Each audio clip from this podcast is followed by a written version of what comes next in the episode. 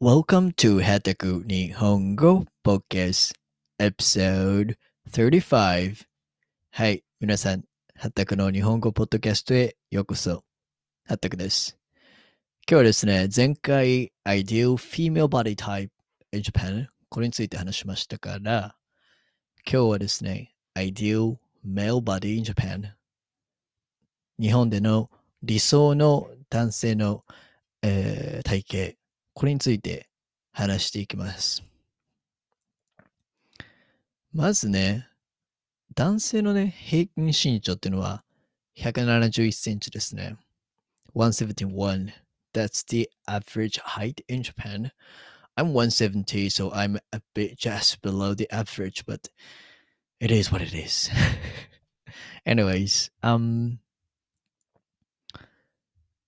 女性目線から行きましょうか。女性目線から言うと、細マッチョ、細マッチョ。これが好きという人が多いですね。細マッチョって、なんて言えばいいのかな ?I should have googled it. But it's not too masculine. But I think in other countries, it's, um, people would consider it as skinny. かなり細いですね。スキニー細いです。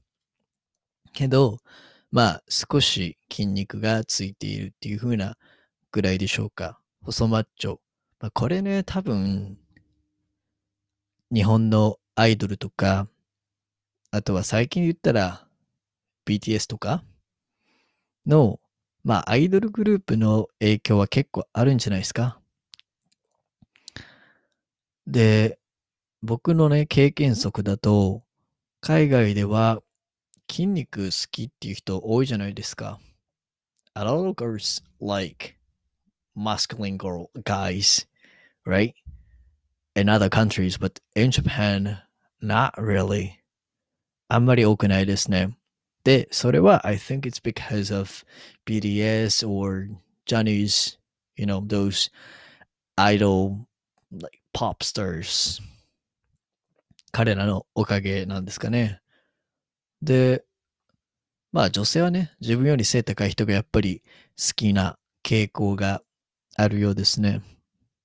男目線、行きましょうか。From the perspective of guys, まあ、スラッとしたいっていう人も結構いるみたいです。まあ、僕たちあんまり足が長くないから。I think we just want to look like 坂口健太郎 Do you know him? Do you know him? なんか彼 if you know him I, I think I, I think you should Google him あの yeah I'm recording a YouTube video at the same time so I'm gonna put insert his image まあかなりあかなりかなり、えー細くて背が180ぐらいあるのかなわかんないですけどそれぐらいの人で 塩顔って呼ばれる。Do you know 塩顔 ?What 塩顔 is? 塩顔っていうのは、uh, if I have to translate it into Japanese, oh no, into English, like directly, it would be salty face. But it doesn't make any sense, does it? まあ、たまにソース顔とか醤油顔とか、 なんか、なぜかわかんないですけど、調味料で顔を表現することがあるんですよ。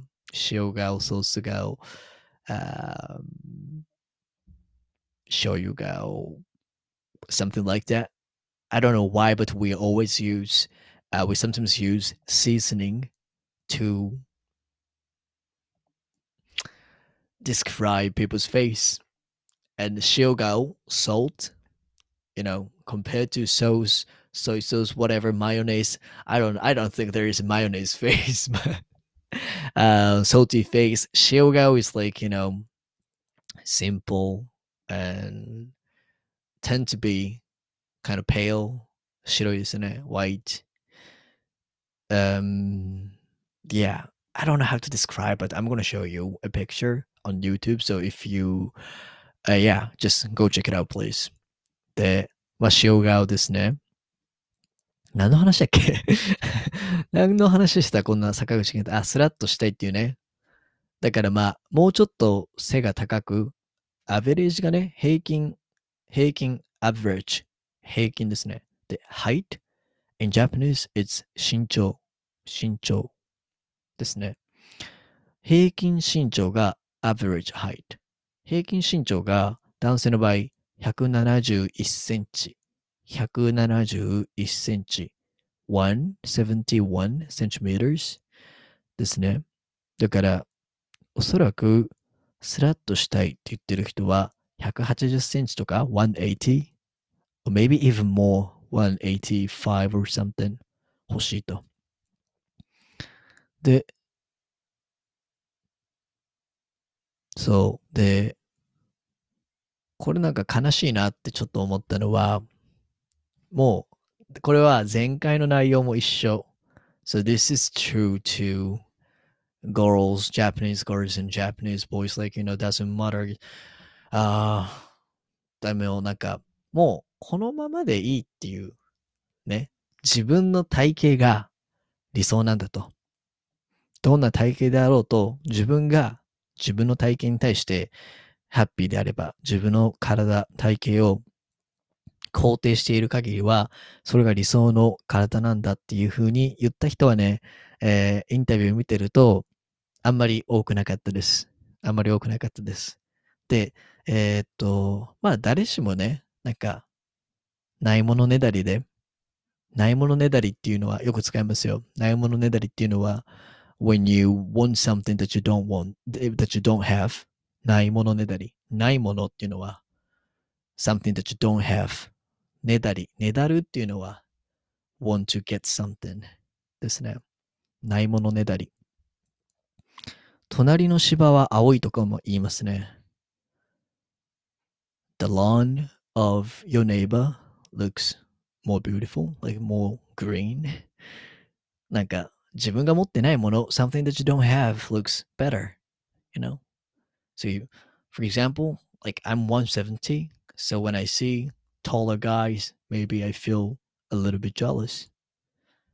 Yeah, and I'm kind of skinny, so when I see really masculine, like you know, I don't know, like people who's like The Rock or something, I'd be like, wow. But at the same time, when I had a conversation who's like that, he said, uh, "Oh, I wish I was a bit smaller." You know, and he also said, "Oh, I wish I was a bit shorter and stuff." Like, wow, like that's insane. Because think about it. So, say you're short, you're skinny. All right, so you you wish to be, you wish you were taller, you wish you were more masculine, something like that. Well, you could be more a bit more masculine by working out. Yes, yeah, but you you can you can be taller. Basically, you can't.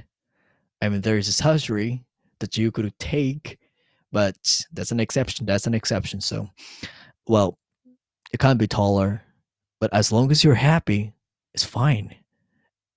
And the thing is, there are some people who you think have who you think have the, the ideal body are jealous of your body. That's insane. So that means if you had the ideal body type by working out or by taking the surgery that I just mentioned, maybe you would still feel like changing yourself a bit for some reason. So the most important thing is like you're happy if you're happy, whether you're happy with your body or not. Right? Yeah. But unfortunately, there are not a lot of Japanese people who are happy, completely happy with their body. This is really sad. This is really sad. And maybe I'm one of them. Sometimes I kind of wish that I was taller. yeah. Um, but I don't care though, because I don't see myself like I, I I don't think I would be myself if I were like 185 or something. That's not me. That's not me. So it's fine that you have your ideal body, and if you don't have it, it's okay. It's okay. You know, but I don't want you to feel too stressed about that. Like, I really feel sorry for those Japanese, especially girls who are really obsessed with being skinny. Because I don't know if, I really don't know what they want to do with their body. I told you, I, I talked about this um, in the previous episode, but so there was this girl who's who was already skinny, really skinny. I don't know how how much uh she how much is is how I don't know how much her weight is, but she looked really skinny, you know. But when I talked with her, she said, "Oh, I wish I was skinny." And uh, so what do you want to do? She said, I, lo- I, I wish I could lost five kilos. Um, wow, like that's insane. And I asked her why. She said she doesn't know. She didn't know. Mm-mm. So I think like through the process of following or trying to get the get your ideal body, sometimes you lose yourself. Yeah, sometimes you do. And that's not healthy. That is not healthy. And this is kind of like off topic, but yeah, I'm going to do this, but I'm going to talk about this. I believe you need to concentrate on your time and energy on something that you can control to be happy. For example, your height, you cannot change it, right? So you shouldn't think about that. And if you want to change, if you want to change your weight, yeah, you could, you could, yeah, it's fine, as long as you're happy with that, and it's great to improve yourself. All right, but the thing is, does the motivation come from yourself or from outside society? If it's just pure, it's just if it if it just comes from pure peer pressure or something, then I don't think you should pursue it because it's not your happiness. It's people's happiness or 固定観念. Oh, what is it? Ah, God. My English. 今回の I don't know why, but I keep talking in English in this episode. I'm sorry for those listeners who want to um, improve Japanese, but oh well. I think uh, uh, this episode can be understood by anybody. I hope my English is good enough to convey what I my thoughts about ideal body type in Japan.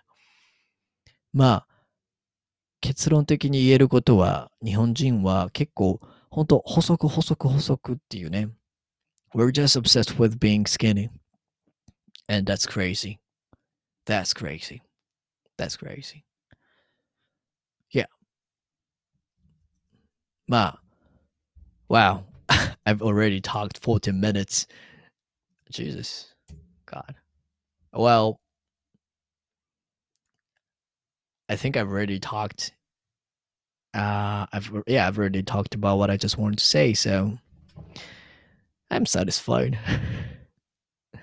yeah. So, anyways, I hope you enjoyed my podcast this time, and uh, well, I like this is not something that I was uh, aiming to, but yeah, I've been thinking like if I should do this podcast in Japanese to improve because I originally started this podcast to improve people's um, Japanese listening skills. However, when I do this kind of podcast, I get some feedback from my friends, and they want me to oh, they want me to talk about something like deep hap- that's happening in Japan or like dark side of Japan or social problems in Japan something like this something like this. And of course for me it's challenging to talk about this kind of topic in only English so but also only in Japanese, I think that would be kind of like impossible for most of my audience to understand my point. Well, yeah, so I'm curious about what people think about my this podcast. Yeah, this episode because I just talked and talked and talked only in English. I didn't I didn't even notice that. This is crazy. This is crazy. Wow. Wow. Yeah, this is crazy. Wow.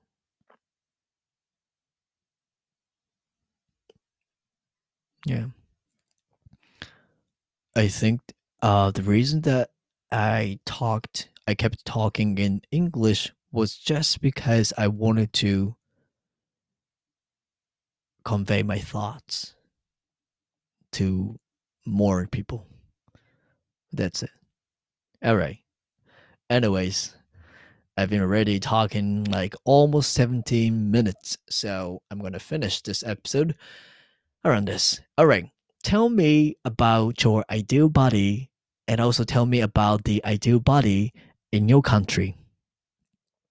And do you think it's healthy to pursue ideal body type? Tell me tell me your opinion. Thanks for listening. This was Hataku. All right. Bye bye.